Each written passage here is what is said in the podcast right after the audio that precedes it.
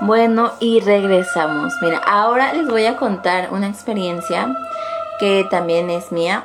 Eh, yo tengo un, hijo, entonces recién que construyeron aquí la, planta alta, eh, pues nos mudamos, mi hermana, mi hijo y yo, ah, y mi hermano, pero pues cada quien duerme en cuartos diferentes.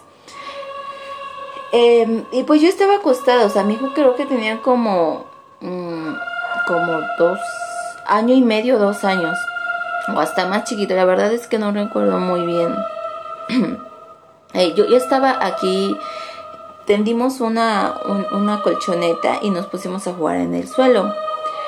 Entonces mi hijo estaba con sus, con sus juguetes y yo estaba en mi celular. Y ya todo tranquilo, pues, bueno, mi hijo se estaba divirtiendo, pues yo también. Entonces, eh, en donde, bien, en donde está la puerta, veo que se ve así, o sea, aventaron una canica, literal la aventaron y yo estaba sola, o sea, estaba completamente sola como ahorita. Y yo dije, ay, qué onda, ¿no?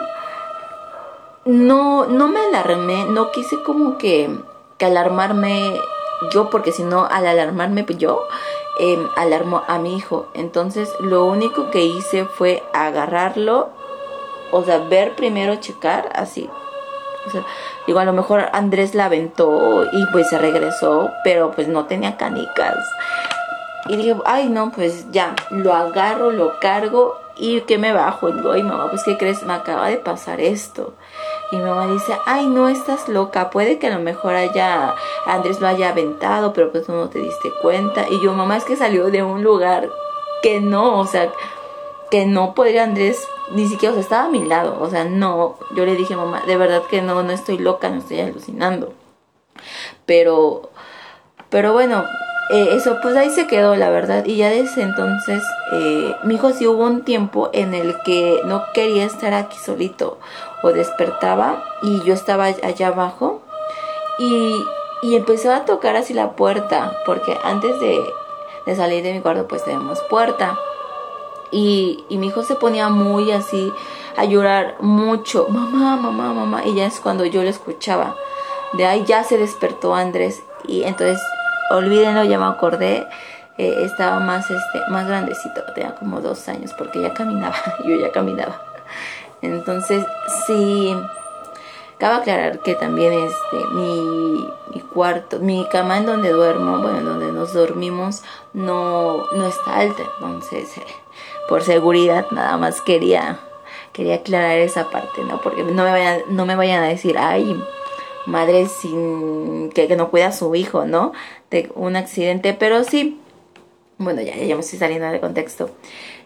Y entonces era cuando, pues les digo que mi hijo empezó a, a despertarse y llorar, pero llorar así muy feo. Y yo no le tomé importancia, entonces ya cuando se dormió le ganaba el sueño, trataba de yo ya quedarme aquí con él para que si se despertaba pues me viera. O si no, dormirlo completamente allá en la sala mientras yo estaba haciendo mis tareas o, el que hacer. Y bueno, otra experiencia que, que esta fue eh, de mi abuelito. Eh, es que miren, les voy a poner un poco en contexto. Mi abuelito la verdad es que ha sido, bueno, que en paz descanse, siempre fue una persona muy, muy mujerío, ay, muy mujeriego. Em, muy parrandero, le gustaba la fiesta, le gustaba tomar, entonces todo de ese show, ¿no? Y nos cuenta, bueno, eso me lo contó mi mamá, porque les contó a ellos, que él estaba en su carro y como ya tenía como dos o tres días de que no llegaba a la casa, eh, que pasó como por, por, una barranca y que vio a una, a una mujer vestida de blanco. o sea, nunca, nunca le vio la, la cara porque dice que la señora eh, no, no podía, más bien no le quería enseñar la cara, pero que mi abuelito pues le dijo que se iba a alguna parte, que él le, eh, él le daba un aventón, ¿no? El famoso aventón. Y que la señora pues nada más no le contestó ni nada, simplemente abrió la puerta del carro y se subió. Y que en el momento en el que la señora se sube, empieza mi abuelito a, a tener así un escalofrío inexplicable, o sea, un frío y un escalofrío, o sea, se, se combinó las dos cosas. Y que mi abuelito por el retrovisor le quería ver la cara, pero pues dice que la señora más iba agachada y tapándose la cara. Y ya, y pues que no le tomó importancia y que le empezó a hacer la plática, pero que la señora no le, o sea, era muy cortante. Le dijo que iba a ir a ver a, a sus hijos, algo así, la verdad no me acuerdo muy bien. Y que mi abuelito le dijo, ah, ya, ¿en dónde baja? Y que la señora le dijo, en la esquina de ahí yo bajo. Y mi abuelito le dijo, ah, sí, está bien. Y ya la señora se baja y todo. Y dice mi abuelito que cuando volteé a verla, estaba flotando la señora. No, no, no, que para qué patitas, para qué te quiero. Que se fue corriendo. Ay, no.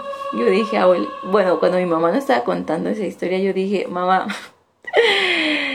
¿Qué onda? ¿Qué onda con eso, eh? O sea, yo creo que ya me hubiera quedado ahí bien desmayada del, del impacto, o sea, de ver de que la, la persona que subía el carro no tenía pies, o sea, que literal era una sombra, una sombra, un fantasma. Entonces, miren, sí. Yo la verdad es que no me ha pasado esos, esas experiencias así grandísimas, pero... Y ni quiero que me pasen, la verdad. La verdad no quiero que me pase, ni creo que a muchos de ustedes tampoco les gustaría y no les deseo eso que, que les pase. Mi abuelito sí tuvo muchas, muchas experiencias así.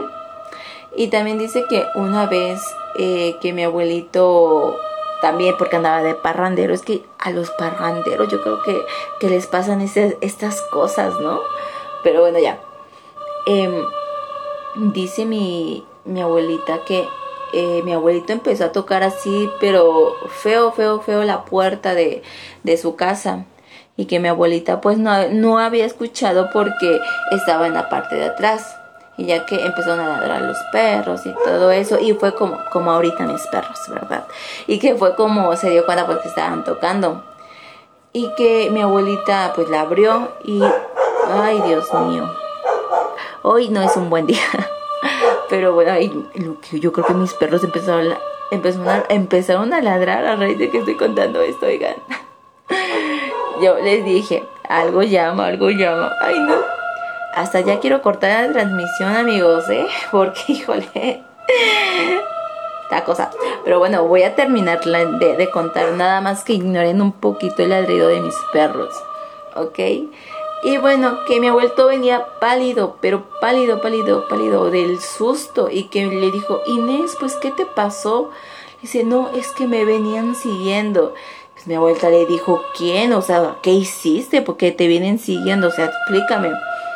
Y que le dijo, es que se escucha como la muerte viene atrás de mí. Y yo, Dios santo, no, no, no, no, ¿cómo crees? Y que pues mi abuelita se asomó y se asomaba y pues que no había nadie, que se, es que la sigo escuchando, o sea, la, como que el, el sonido lo tengo aquí al lado. Pues que mi abuelita pues nada más se, se quedaba así bien sacada de onda, ¿no? De pues es que aquí no hay nadie, o sea, yo no escucho nada.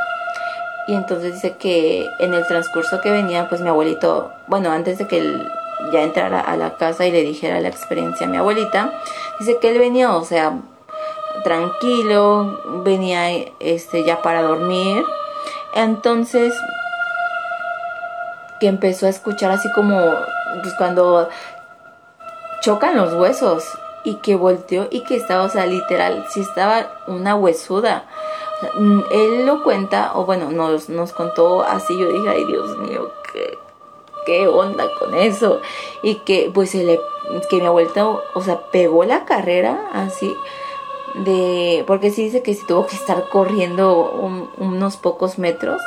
Y él asustadísimo, asustadísimo, perdón, porque pues venía atrás de él y luego que mi abuelita no le abría, pues imagínense ustedes, imagínense. Ay, no, pero bueno, cada cosa que a mi abuelito le pasaba. Yo se los juro que, que estos podcasts se los podría contar de todas las experiencias paranormales que tuvo mi abuelito. Pero vamos a un corte comercial y regresamos con más experiencias aquí en Vieja Dimensión. No se vayan.